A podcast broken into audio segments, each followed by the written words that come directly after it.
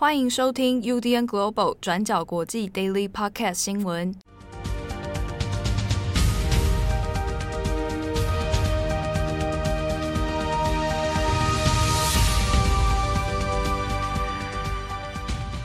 Hello，大家好，欢迎收听 UDN Global 转角国际 Daily Podcast 新闻。我是编辑七号，我是编辑惠仪。今天是二零二二年五月十二日，星期四。在今天的 Daily Podcast 节目开始之前，也来跟大家宣传一个好消息。之前有听我们 Daily 的朋友呢，可能有知道哦，在节目中有听到七号有透露啊，我们的这个好朋友啊，张正红啊，连名带姓啊，连名带姓的。我们之前在 Daily 的时候，我有跟大家说，哎，就是一个彩蛋，说，哎，张正红现在在报道者啊，嗯，大家赶快去给他 ON 接哦。那现在呢，报道者的这个 podcast 也有出了，那张正红的声音也出来了，所以呢，转角国际的粉丝朋友们、读者们啊，你是正红粉的话呢，赶快去给他爱的鼓励，爱正红就要大声说出来。你会不会过后被正红骂？跟各位说，大家很期待说正红希可以在 podcast 里面听到他的这个招牌名言，有没有？哎，大家可以去听听看有没有这句话。啊，所以呢，呵 呵跟大家也这个分享这个好消息啊。这个郑红现在在报道者这边担任国际新闻的主编哦，那大家可以去给他一些支持，给他一些鼓励，让他知道呢，哎，转角国际粉丝的爱啊，不会让他寂寞。好，那我们来看一下今天的 Daily Park 的新闻。今天主要我们会讲两则哦，一个呢是关于乌克兰的战争罪起诉的问题。第二个，我们来看一下香港的六一二人道基金会的事件了。好，那首先我们先来看一下乌克兰。那乌克兰的检察总长维列迪克托娃啊，那他在五月十一号的时候呢，那有宣布哦，现在会来进行第一宗针对乌克兰战争发生以来的战争罪的控诉哦。那这个会准备要进入司法的审判程序。那这个算是从二月二十四号开战以来哦，第一起正式要进入司法程序的战争罪问题。好，那我们这边看这个所谓战争罪的主要内容是什么？那我们根据乌克兰检察总长的说法呢，现在要被起诉战争罪的呢是现年二十一岁的俄军的一个士兵哦，那他的位阶是中士，那他叫做西西马林。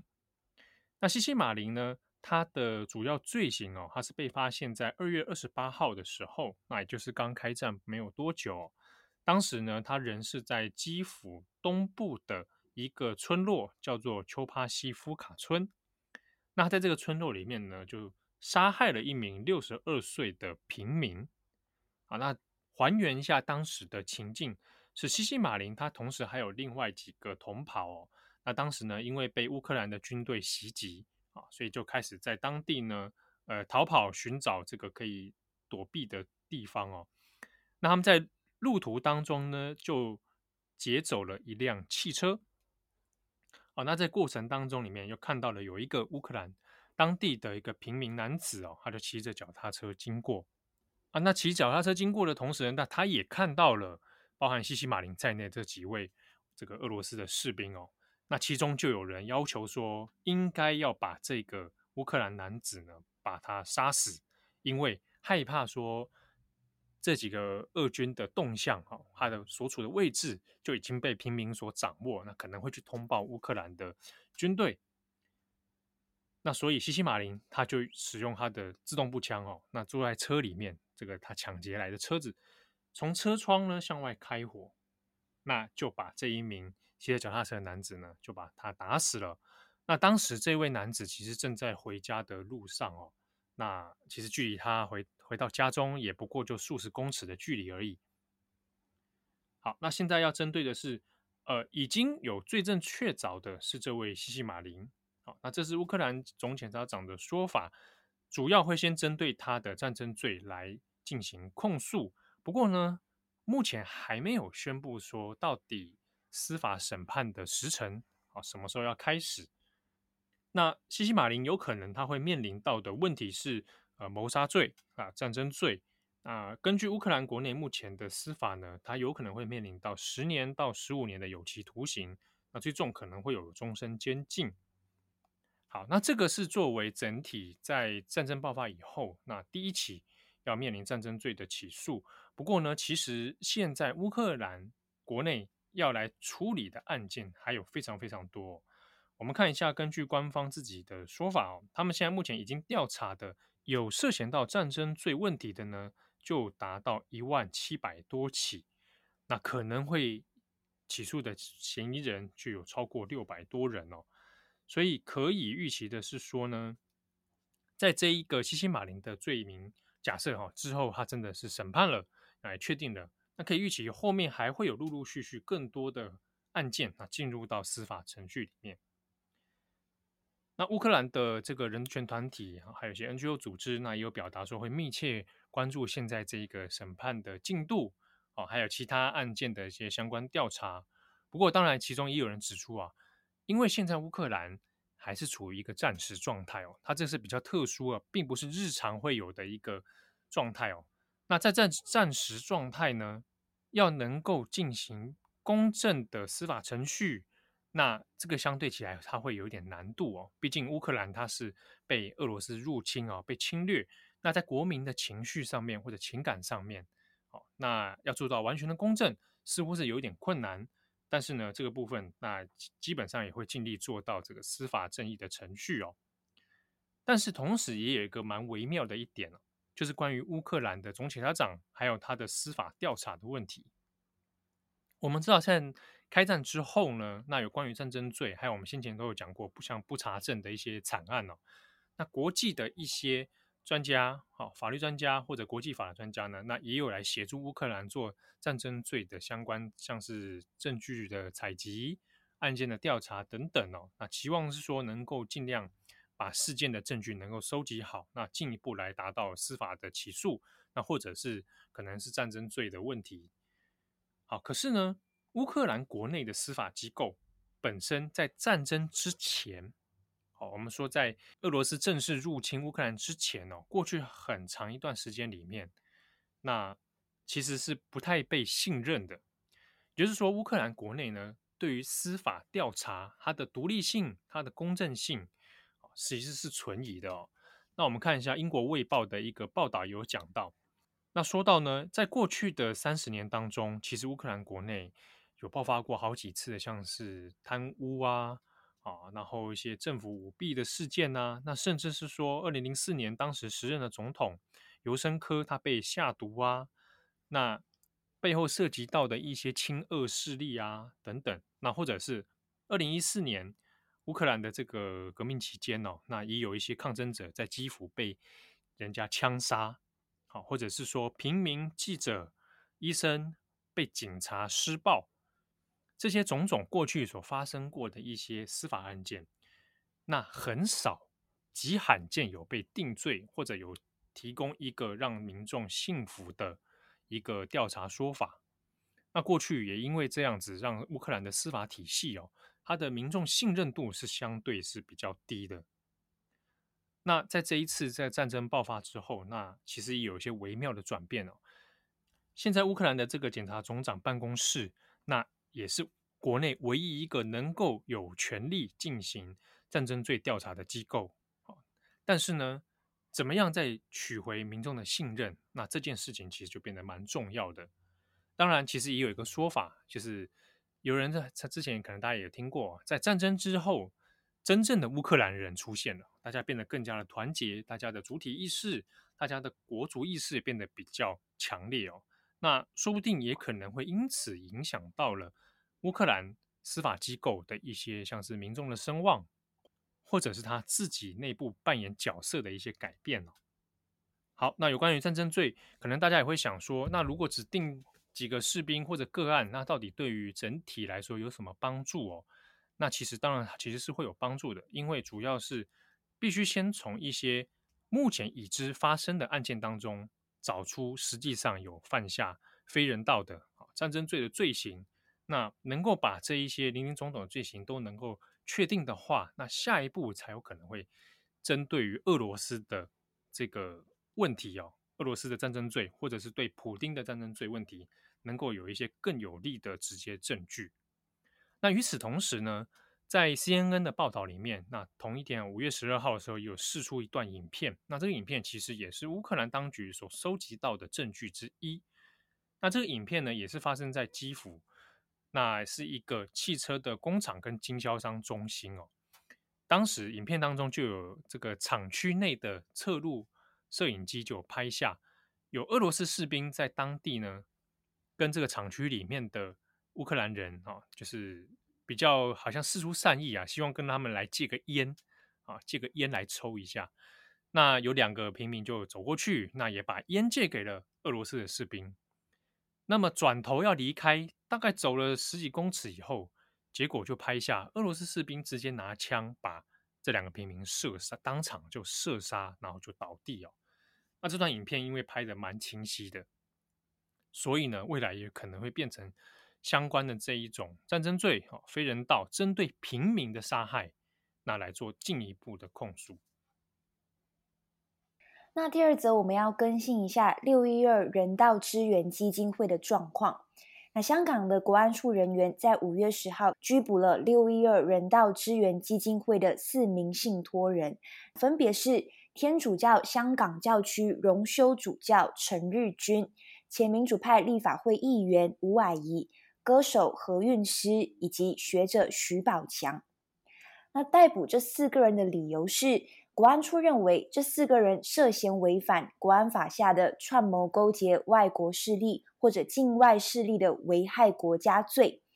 例如，国安处就怀疑六一二人道支援基金会在国安法实施之前就已经涉嫌跟境外的势力勾结，包括曾经向台湾的非政府组织。或者是为在加拿大的香港人提供法律或者是医疗的协助等等，所以国安处认为他们有理由相信这个基金会实质上就是为了要资助潜逃的香港人。但是现在被逮捕的这四个人呢，已经在十一号的深夜获准保释，离开了警署。我们先来跟大家说一下这六月人道支援基金会的背景是什么。那这个基金会是创立于二零一九年的六月十五号，也就是在反送中运动爆发后不久成立的。那这个基金会成立的目的是希望可以为香港的抗争者提供四个方面的协助。那第一个是法律支援，第二个是医疗还有情绪支援，第三是还押再囚支援。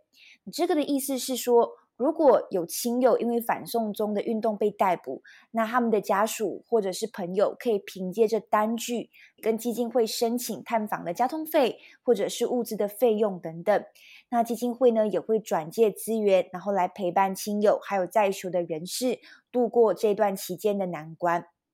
最后第四个基金会还有提供的资源就是紧急经济的援助。那基金会的资金呢，主要是透过众筹的方式获得，捐款人可以透过网络、银行转账或者是现金存款等方式来捐款。基金会也确实是获得很多的支持，像是当时候在二零一九年的六月十六号，当民间的人权阵线发起大规模游行，示威的人数超过两百万的时候。六月人道救援基金会也就一共筹得了一千两百万的港元，换算成新台币大概是四千五百多万。那除此之外，在运动期间，很多支持运动的黄店也都会把他们的营收收益捐给这个基金会。但是后来，一直到二零二一年的九月，基金会也就停运了，他们就宣布停止接受新的支援个案，也暂停接受捐款。在同一年十月，也正式解散他们的秘书处。停运的理由当然也是跟整体的大环境有关。我们可以看到，当国安法在二零二零年的六月正式在香港颁布之后，很多的公民还有民间团体都是陆续解散停运。那多名的民主派人士被逮捕，那新闻媒体也是面临一模一样的问题。那其实很早，六月人道支援基金会就已经被建制派盯上了。他们在过去一年其实也不断的攻击基金会，像是指控这个基金会洗黑钱啊、勾结外国势力，或者是基金会没有进行社团的注册等等。那在国安法在二零二零年六月实施之后，这个基金会还勉强可以撑住一年。那确实也做了一些预防的准备，像是这个基金会就有建议，呃，市民如果你要捐款，那你就变成每个月定额的捐款，因为担心如果基金会的资金不幸到最后被冻结的话，不会有太多的巨额结余。那如果我们按照这个基金会在二零二一年六月底的报告，在短短运作的两年之间哦，基金会已经支援超过了二点三万人，他们的总收入是来到了二点三六亿的港元，那总支出则大概是二点三二亿港元。好，那讲完基金会的大致运作，我们也稍微补充一下，这次被逮捕的四个人，他们的背景是什么？那基本上他们都是香港非常重要的公民运动人物，按照基金会提供的资料。虽然他们是担任信托人，但信托人呢都是义务性质，他们并没有收取任何的津贴或者是费用等等。当中大家可能比较熟悉的就是歌手何韵诗。那从雨伞运动到后来的反送中运动，何韵诗其实都非常的关注。他也曾经在联合国的人权理事会上面发表演说，来讲述反送中运动的状况。那同时，何韵诗也是立场新闻的前董事。你在去年十二月的时候，也曾经因为串谋发布煽动刊物罪被逮捕。那后来获得了保释。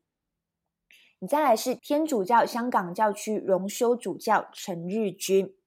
陈日君今年已经高龄九十岁。那他在政治立场上面，过去一直非常的坚定支持香港民主运动，同时也强烈反对中共干预宗教自由。在他被逮捕的同一天，梵蒂冈这边也有发表声明，就表示教宗方济各高度关注这整个事态的发展。那再来还有民主派的立法会议员吴霭仪，那吴霭仪也是香港的大律师，他曾经也是被控组织还有参与未经批准集结，然后到最后是判处十二个月，缓刑二十四个月。他跟何韵诗一样，也都是立场新闻的前董事。最后一位则是学者徐宝强。徐宝强在岭南大学教学大概二十多年，那他也多次现身在示威现场，跟学生还有公众啊讲课。在事发当下，徐宝强原本已经在机场准备要到国外担任大学的访问学者，那结果到最后是在机场被逮捕。这个行动其实也被视为是白色恐怖的一种，因为也没有人知道说自己是否也会出现在国安处的目标名单里面，所以也产生了另外一种寒蝉效应。好，另外我们最后也要特别说的是，六一二人道支援基金会其实一共是有五名的信托人。那除了我们上面刚刚提到的四位，也就是被逮捕的这四个人，还有最后一位，也就是何秀兰。何秀兰现在是正在服刑当中。那他先前是因为出席二零二零年的六四集会，到最后就被控未经批准参与非法集结罪，被判囚了八个月。那现在也预计他会在监狱中再次被拘捕。好的，感谢大家的收听，我是编辑七号，我是编辑惠仪，我们下次见喽，拜拜。感谢大家的收听，想知道更多详细内容，请上网搜寻转角国际。